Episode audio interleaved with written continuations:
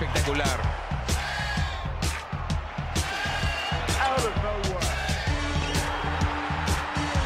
¡Lo logró! Rafa Nadal obtiene su segundo título en Australia. En el capítulo de hoy vamos a hablar de Paradise and Desert in the Paradise, que es el gran torneo de Indian Wells, primer Masters del año. Tenemos un invitado especial que ahorita lo vamos a dejar presentarse, el segundo de este gran podcast. Por fin, mucha cola, pero ya llega el segundo. Y otros temas que comentar, algunos controversiales, algunos que ya hemos venido platicando este año, torneos en México, el gran camino a Indian Wells, el regreso de posible regreso de Djokovic, el no castigo de Zverev, entre otros. Hoy me tocó a mí presentar, no estoy haciendo la voz dominguera de mis dos compañeros aquí, pero los presento aquí. Jorge Mesiano, Laro Cristóbal, como siempre, y nuestro gran invitado de hoy, Alan Mesiano, creo que algo tiene relacionado con Jorge, ahorita nos platicarán. Bienvenidos los tres, ¿cómo están? Muy bien, muy bien. ¿Y tú, Rulo? Haciendo aquí la intro. in- interesante la, la intro, creo que pasa. Vamos a darte otra oportunidad más en el futuro.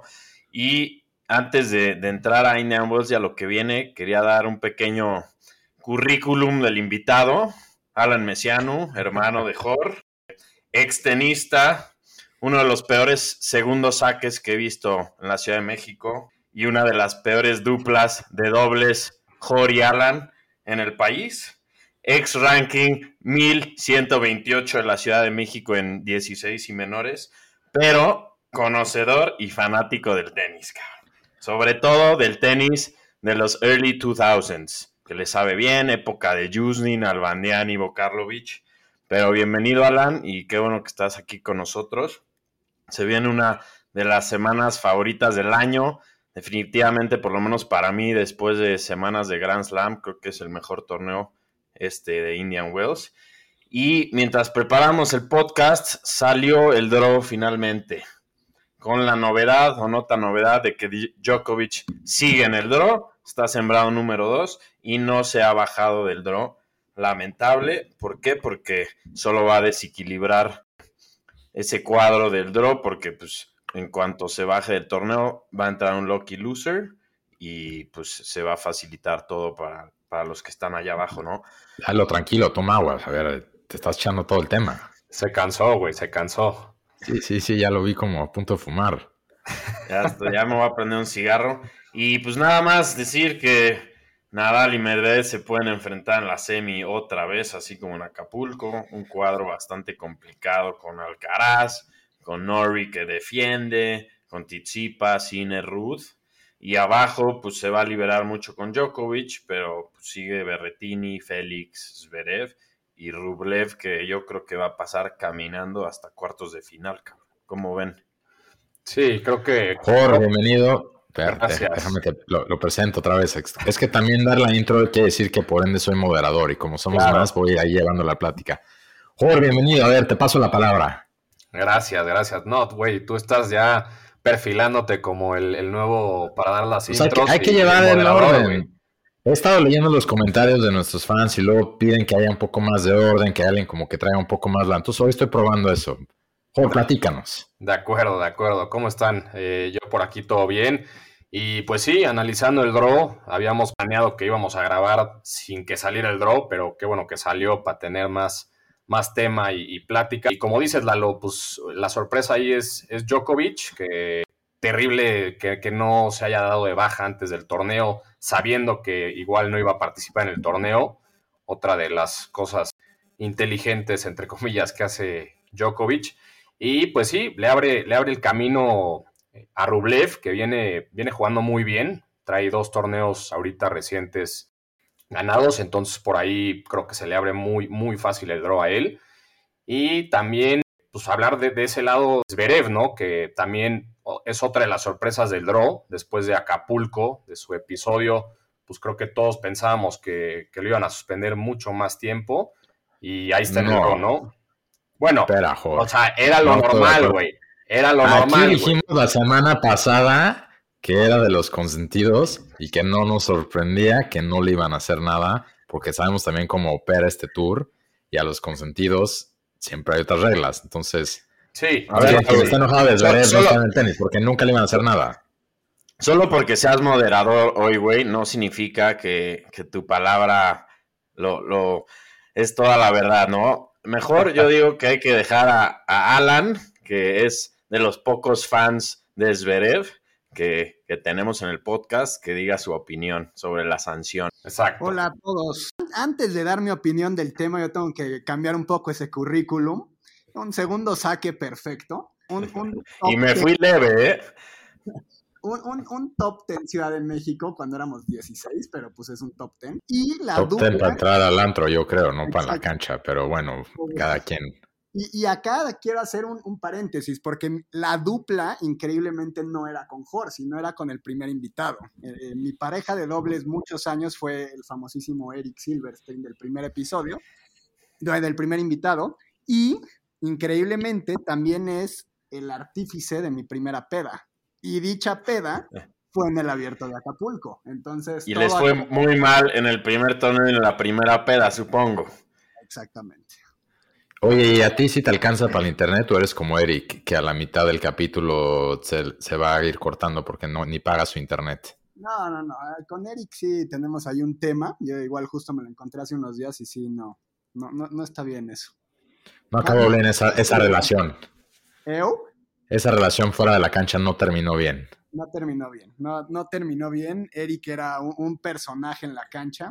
Se- era como Agassi. Se iba disfrazado de todos los colores, se peleaba con todo el mundo, gritaba por todos lados, pero la verdad fue buena pareja de dobles. Me, me defendía. Buen Eric, tipo. pues aquí, aquí tenemos, si luego quieres volver a defender tu honor, los invitamos a los dos. Saludos al buen Eric. un Si es, debate que, si- pronto. si es que tiene internet para bajar este podcast, a ver qué opina. Los traemos a los dos y con guantes de box los dos. Pero bueno, Alan, pues platica un poco del, del tema de Zverev, que como dice Lalo, eres de los pocos eh, fans de Zverev en México y en el mundo, yo creo. A mí, a mí Zverev, la verdad, me encanta. Se me hace excelente jugador, se me hace mucho la imagen que busca la ATP y también por eso no hubo un castigo ejemplar. O sea, hemos visto en jugadores como Kyrgios, Serena, etcétera, que por mucho menos los han castigado. Nalbandian en su momento, el gran Nalbandian de que se burlaron, también una vez le pegó y, hubo una suspensión y una multa. O sea, acá es- está muy claro que hay cierto favoritismo. Lo que también le jugó un poco en contra es que hoy en día ya hay redes sociales. Entonces, dicho video corrió de volada por todo el mundo. Y, y- y, pues sí, ok, lo sacaron del torneo y lo que quieras, pero, o sea, la multa que están diciendo de 25 mil dólares, la verdad, para un jugador como él es así cash, o sea, así pocket cash. Cambio. Ajá, o sea, no, no, no creo que sea muy, muy significativo para él. Y, y esto que le ponen un probation, pues está muy sencillo, ¿no? Nada más no hago lo que me dicen que no haga y listo. Porque también, o sea, sí es un tipo que tiene su tema fuera de la cancha, que no, no, no, no es importante mencionarlo ahorita porque todos sabemos lo que es, pero al final, eh, en eh, eh, al final en la cancha no, no es un- una persona berrinchuda tampoco. A mí no se me hace, o sea, ¿Qué? No, No Alan. mames, güey. No, espérate. ¿Cómo que no hace berrinches en la cancha? O sea, Fuertes No, declaraciones. sí, no, no, no, espérate. Esto. nos ¿Cómo? podemos A ver. enojar porque el, cuate la falla, pero el, ver- el nivel de berrinche que hizo a pegarle a la silla, la verdad no es algo que lo caracteriza a él. O sea, hay jugadores mucho más explosivos y agresivos que él, y la verdad, la verdad, fue algo fuera de lo común. Y, y- y no, o sea, yo, yo pues sí me- me sorprendió porque nunca pensé que fuera a ser algo así. Pero- No mames, güey. y también me sorprende que la multa fue tan chica, pero también es un tema de imagen, es un tema de imagen que la ATP está cuidando equivocadamente, porque era también una buena forma de ponerle un alto a esto, porque muchos jugadores de acá se pueden agarrar, o sea, de oye, yo hice mucho más, mucho menos y me sancionaron con mucho más. De acuerdo, y digo, para hablar un poco de eso, creo que hay favoritismo en los dos lados. También hay muchas jugadoras donde también pasa lo mismo. Pasa lo- en los dos tours, también la WTA pasa lo mismo, que hay veces que hay sanciones, hay veces que no hay. Pero de Zverev, pues sí, como dices, para él, pues está en unos niveles económicos que ya eso es, pues, quitarle un poquito de gasolina al avión, que lo va a llevar de Acapulco a Indian Wells, entonces no le acaba afectando. Ojalá hubiera sido mayor ejemplo, pero pues, yo tampoco sí, como dijimos, no estoy sorprendido. Es de los, como digamos, consentidos del ATP. Creo que también es de los que está saliendo en la serie en Netflix, entonces pues me imagino que también ahí tienen un poquito acordado hasta quién, hasta quién puede salir y quién puede dejar de salir. Entonces, pues bien, pero como dices, su draw no está fácil. Y yo no lo veo avanzando mucho, la verdad, porque está Félix, está Berretini y vienen también jugando bien, sobre todo Félix. Entonces, no sé cómo le va a ir a Zverev. Y digo, si me permiten, ahora también yo te platico un poco de cómo ve el draw. Ya platicaron también. Antes, antes, solo quería decir algo. Justamente Serena Williams tuiteó eh, sobre la, sanción de Zverev y prácticamente dijo, si yo hago lo que hizo Zverev, probablemente estaría en la cárcel. Y sí, ahí se ve el, favoritismo y, cómo a unos los castigan más fuertes que a otros.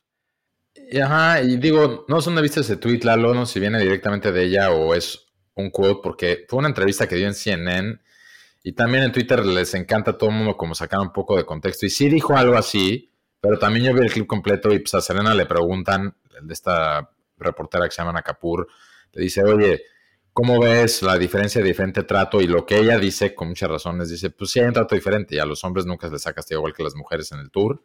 Eh, yo he hecho cosas, he visto que hacen cosas ellos que por mí ya me lo han metido, dice, a la cárcel.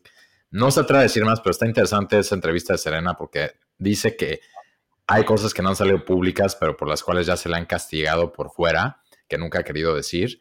Entonces, pues interesante también ese quote y sí, volvemos a lo mismo. Sí hay consentido, sobre todo en los hombres, eh, para lo que es las reglas y cómo se les aplican, ¿no? Sí, de acuerdo. A ver, Rulo, pues ahora sí, métete, métete al draw. Vamos a ver el draw un poquito. Me gusta cómo quedó por arriba porque es donde el más competitivo lo veo. Y nada más para hacerles un análisis, Medvedev, que es el primer torneo al que va a llegar sembrado, o sea, de número uno del mundo, no la tiene nada fácil porque en su cuarto están Alcaraz, está Norrie y está Tsitsipas, ¿no? Un poquito una pausa de Tsitsipas, no sé ahora, pues debe llegar con el ego muy alto porque pues gana el doble de Acapulco y en vez de llegar directamente a entrenar a Indian Wells, ahí lo vimos en las redes que pasó, tuvo que pasar por medio camino, ¿por qué no? Y parar en Los Ángeles tres días, ir a ver a los Lakers, ir a filmar media documental, no sé qué tanto puso hacer en vez de ponerse a entrenar. Pero bueno, supongo que hoy en día ya ganar un doble es suficiente como para que te des esos lujos. Entonces, pero está ahí. Entonces el cuarto Medvedev no lo veo tan fácil. De la misma mitad y más abajo está el de Nadal, que también lo veo interesante porque está Sinner, que sabemos que trae un buen año y en estos torneos de cancha dura dos de tres sets es donde mejor se le acomodan. Shapovalov, Ruth y Opelka, ¿no? Shapovalov. El lobo, el, el, lobo, canadiense. Ruth y Opelka. Y luego ya vamos abajo, lo que veníamos de ver, están Félix y Berretini en su cuarto y hasta abajo, el regalo más grande, como bien dijo Lalo al principio, si Djokovic no juega, que parece que no va a jugar, porque si yo vivo también en el mismo país donde él viene a jugar y necesito enseñar mi vacuna para entrar a un restaurante, no veo cómo lo vayan a mañana a decir que sí puede. Entonces se le acomoda a Rublev, está por ahí Hurkacz, Tiafoe y Schwartzman. Muy buen camino para que Rublev se clave a cuartos, ¿no? Creo que la siguiente semana. ¿Será que Rublev gana tercer, con, tercer no consecutivo? ¿Mi gallo o no? No, no, creo, porque por arriba vienen mucho más fuertes, pero creo que tampoco es momento de hacer predicciones porque la siguiente semana va a seguir el torneo. Entonces ahí vamos, a, como saben, este es un torneo que es casi igual de largo que un Grand Slam. Entonces es temprano, pero pues yo sí veo, no lo veo fácil, o sea, el camino no está fácil y yo creo que puede haber un par de sorpresas este torneo. Sí, o sea, nada más una duda. ¿Consideras a Tizipas más fuerte que Rublev? No, porque Tsitsipas va en la parte del draw más complicada, junto con Medvedev y Alcaraz, pero Rublev no sé si le va a ganar, si llega contra Félix Sverevo Berretini, no sé si llega, no sé si llega a la final. Toma agua tú también, güey. Dijiste Tsitsipas y casi te nos ahogas, güey, de, de la emoción. Oye, no, no. de la emoción, güey, de que ya lo veo como un doblista más profesional. De la decepción, güey. De la decepción, exacto.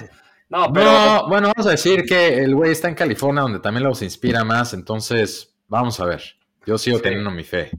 Oigan, eh, sé que no podemos dar un early prediction de quién lo va a ganar y todo, pero estamos de acuerdo que el favorito es Nadal. ¿O no? No, no. No. ¿Ustedes no, No. están de acuerdo que Nadal es el favorito para llevarse el torneo? No. No. Yo sí creo. Yo creo que ahorita Nadal es el mejor jugador del Tour. Por mucho. Lalo, Rulo. Pero la pregunta No. es si va a ganar Indian Wells. Sí, sí, por eso. Sí, es favorito para ganar Indian Wells. Yo la gano. Yo creo que esta es una, una medio girita de retiro de Nadal. O sea, es una gira donde está dando todo en todos los torneos como un- una última vez. O sea, yo- ahorita yo lo veo como el jugador más fuerte del Tour por mucho. Yo no. Bueno, sí, o sea, definitivamente ha sido el mejor jugador de 2022, pero yo creo que aquí se le acaba la gasolina.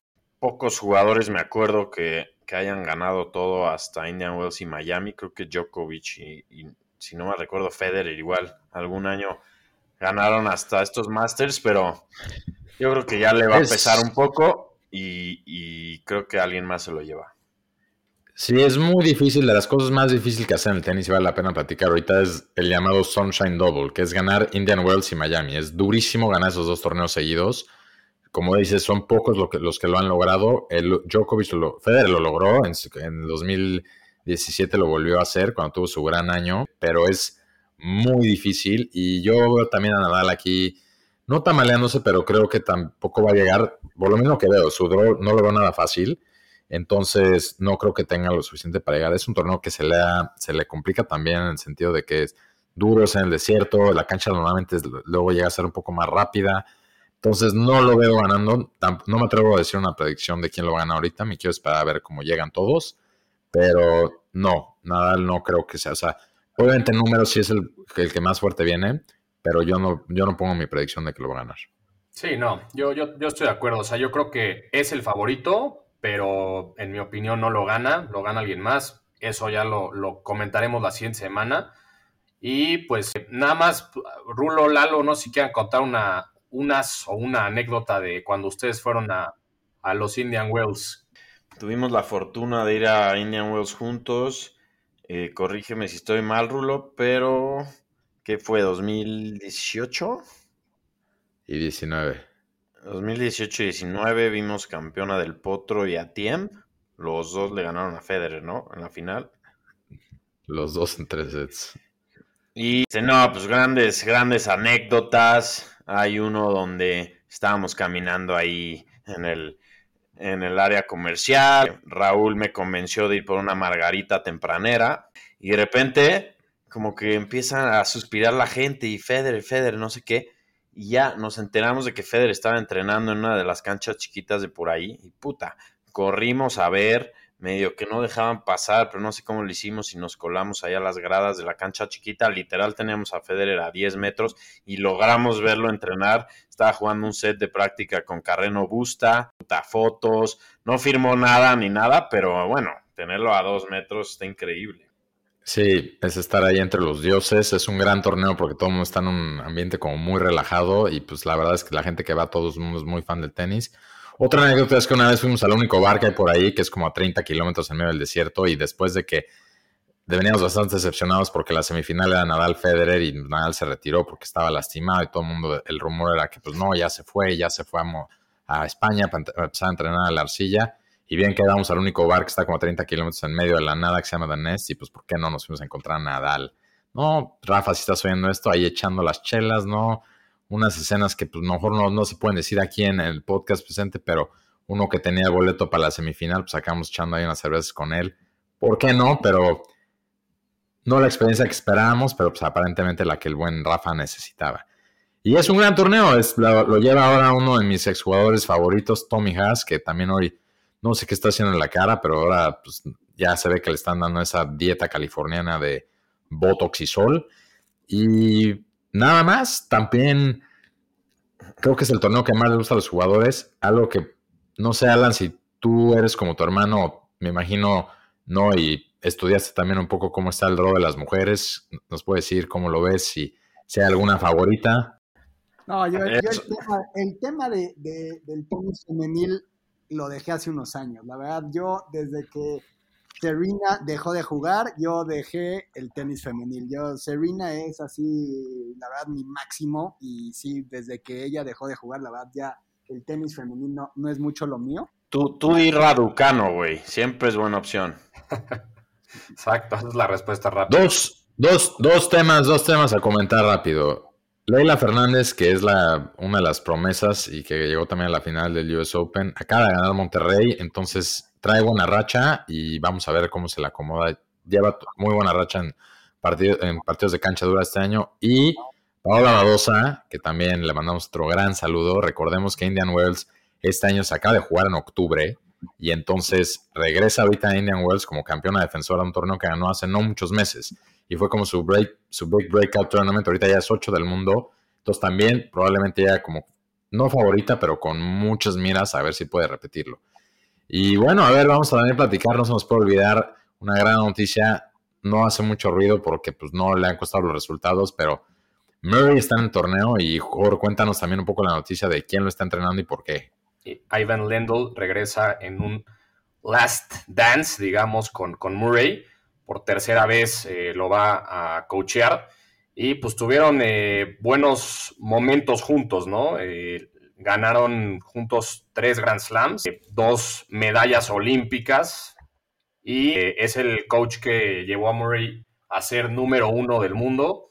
Fue, temporal ese número uno, pero creo que es una, buena movida para, Murray. obviamente estaba leyendo un artículo que pues Lendl decía que él está como aceptando este trabajo porque sí siente que Murray todavía tiene pues ese hunger y, gas en el tank para lograr algo, ¿no?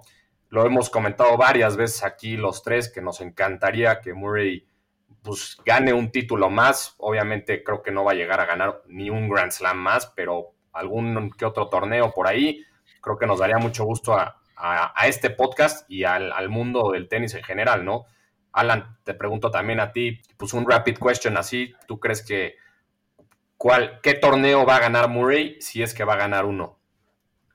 Yo ya no creo que gane nada, la verdad, ya, ya, está muy complicado. Tú, los ves, tú lo ves en los partidos y se echa partidos de tres sets con muerte súbita incluida, primera, segunda ronda y para la tercera ronda el pobre ya, ya no puede, ¿no? Entonces, creo que acá es una buena estrategia también como para ver si puede revivir un poquito con todo este, este background que le dio Lendl. está complicado, pero la verdad, toda la historia de, Murray es, es, impresionante. O sea, es una persona que literal muestra que no se rinde y está busque y busque y busque. Lo malo es que ya hoy en día, pues los, acomodos con, contra la nueva generación ya es muy complicado. O sea, en, ahorita en Indian Wells, si Djokovic se baja, tiene una posibilidad de llegar a segunda, tercera ronda, pero de ahí no va a pasar. Entonces, eh, es complicado y también él, juega un papel mental importante, ¿no? Que es lo que se ve en, el documental y todo, pero pues sí, ojalá, ojalá, pero se, ve muy complicado, la verdad. Sí, creo que, creo que la verdad es un buen cambio. Eh, no, no, había estado viendo resultados con su otro coach. Y pues qué mejor que intentar con el que tuvo todas sus grandezas y con lo que ganó todo y llegó a número uno. Se rumoraba también que en una de esas podía contratar al, ex coach de Djokovic, Bagda, pero no, cerró con Lendl y, esperemos le vaya muy bien. Creo que su físico ya está bastante deteriorado, de acuerdo con Alan, en que difícilmente va a ganar otro torneo y, más que nada, pues, siendo 84 el mundo, te tocan estos draws, ¿no? Ahorita se va a salvar un poco, pero te tocan todos los seeded y es difícil avanzar. Sí, de acuerdo. Y digo, nada más también comentar que Lendl es otro que no aguantó a Zverev, ¿no? También lo entrenó y creo que duraron no más de muchos meses y por ahí dicen que no se aguantaban mutuamente y pues, volvemos a los mismos problemas que tiene fuera dentro de la cancha, ¿no? Qué bueno que acabó con Murray porque, como decimos, gracias a él es el único jugador de singles que tiene más de una medalla de oro en Olimpiadas, ¿no? O sea, tiene dos. Y algo que no se le reconoce lo suficiente, yo creo, y pues ojalá algo salga, pero como dice Alan, muy cierto que el, problema de con Murray es que ya le tocan desde temprano siempre partidos durísimos, entonces que haga un deep run, al menos que se le abra un draw, siempre se ve difícil, sobre todo en torneos como este, donde desde las primeras rondas son partidos muy fuertes.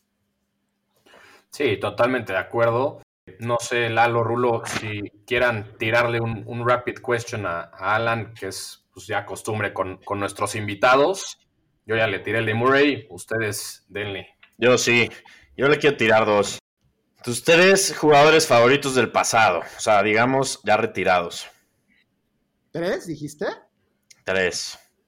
y Serena sigue jugando, entonces no digas ella. No voy a decir. No, Leighton Hewitt, ese sí, número Hewitt, uno. Leyenda. Andy Roddick. Ok. Y Patrick Rafter. Puta. Muy bien. Australianos, un par de australianos. Buen throwback. No, me gustaron tus respuestas. No a todo el mundo le gustaba el juego de Roddick y, y Hewitt pues, era muy completo, pero llegaron los Big Three y acabaron con su carrera prácticamente. Y ahora, eh, tus tres favoritos del momento. El Big Three. Nadal, Federer y Djokovic. Ok. ¿Y de los Next Gen o de los que vienen? Zverev, top, top, top. No, No mames. Bueno, muchas gracias. No, Aquí no, se acaba no, el no. podcast. Un saludo para de los que vienen, no, no de los que fueron. Respetamos opiniones, mas no las compartimos muchas veces. No, después Pues muy de- bien. Después de ellos, sí, probablemente. eh, Zverev me gusta mucho, pero por ejemplo, de esta generación nueva, Medvedev no me gusta, Tsitsipas no me gusta, o sea, se me hace, no, no se me hace como jugadores divertidos o que, que te den ganas de, de ir a ver. O sea, el partido que viene ahorita a México, la verdad, cero ganas de irlo a ver. O sea, no, no, no te da, como que no, no jala mucho, pero sí, ¿no? De, de los nuevos, pues es que sí, como dicen, Zverev ya no es tan nuevo, pero sí, de los nuevos. No, pero sí aplica. sí, sí aplica. Es de, es de los pues, menos viejos, digamos. Y sí, ahorita que mencionas lo del partido ese de exhibición que juega Medvedev contra Rublev, el otro día vi que ya están dando los boletos dos por uno, cabrón. Se ve que no, a nadie le interesa ir a ver eso. Sí, ¿no? no y eso mames. que es el número uno del mundo. Pero es que, Nadie sabe quiénes son en México. exacto, sí, o sea, ahí pones a Nadal contra quien tú quieras y se atasca. Y, y, pues, la verdad, Sí. no. Hasta el mismo Zverev, Zverev lo hubiera llenado, fácil. No, no, ese no creo. Tú, Rulo, algún rapid Este question para Alan? por Kiva. Alan, ¿quién domina en la cancha entre tú y Jor? Fácil, no, tranquilamente. Lo traía de lado a lado en mini tenis, tenis normal y en ping pong. Au. Co- co- co- ¿Confirmas, Jor? En, en tenis, la verdad, sí, sí, sí me ganaba. En ping-pong, ahí sí no, no estoy de acuerdo. En ping-pong, yo soy el campeón. Hasta Lalo también le di unas clasecitas ahí en, en casa de, de un cuate nuestro. Sí, tengo que, tengo que aceptar ese. Solo fue una y me dolió mucho porque pues, yo jugaba tenis con Jor todas las semanas, le bajaba su domingo y, y, pues era un clientazo y un día llovió, tuvimos que acabar el partido en una mesa de ping pong y, y sí me repasó, cabrón.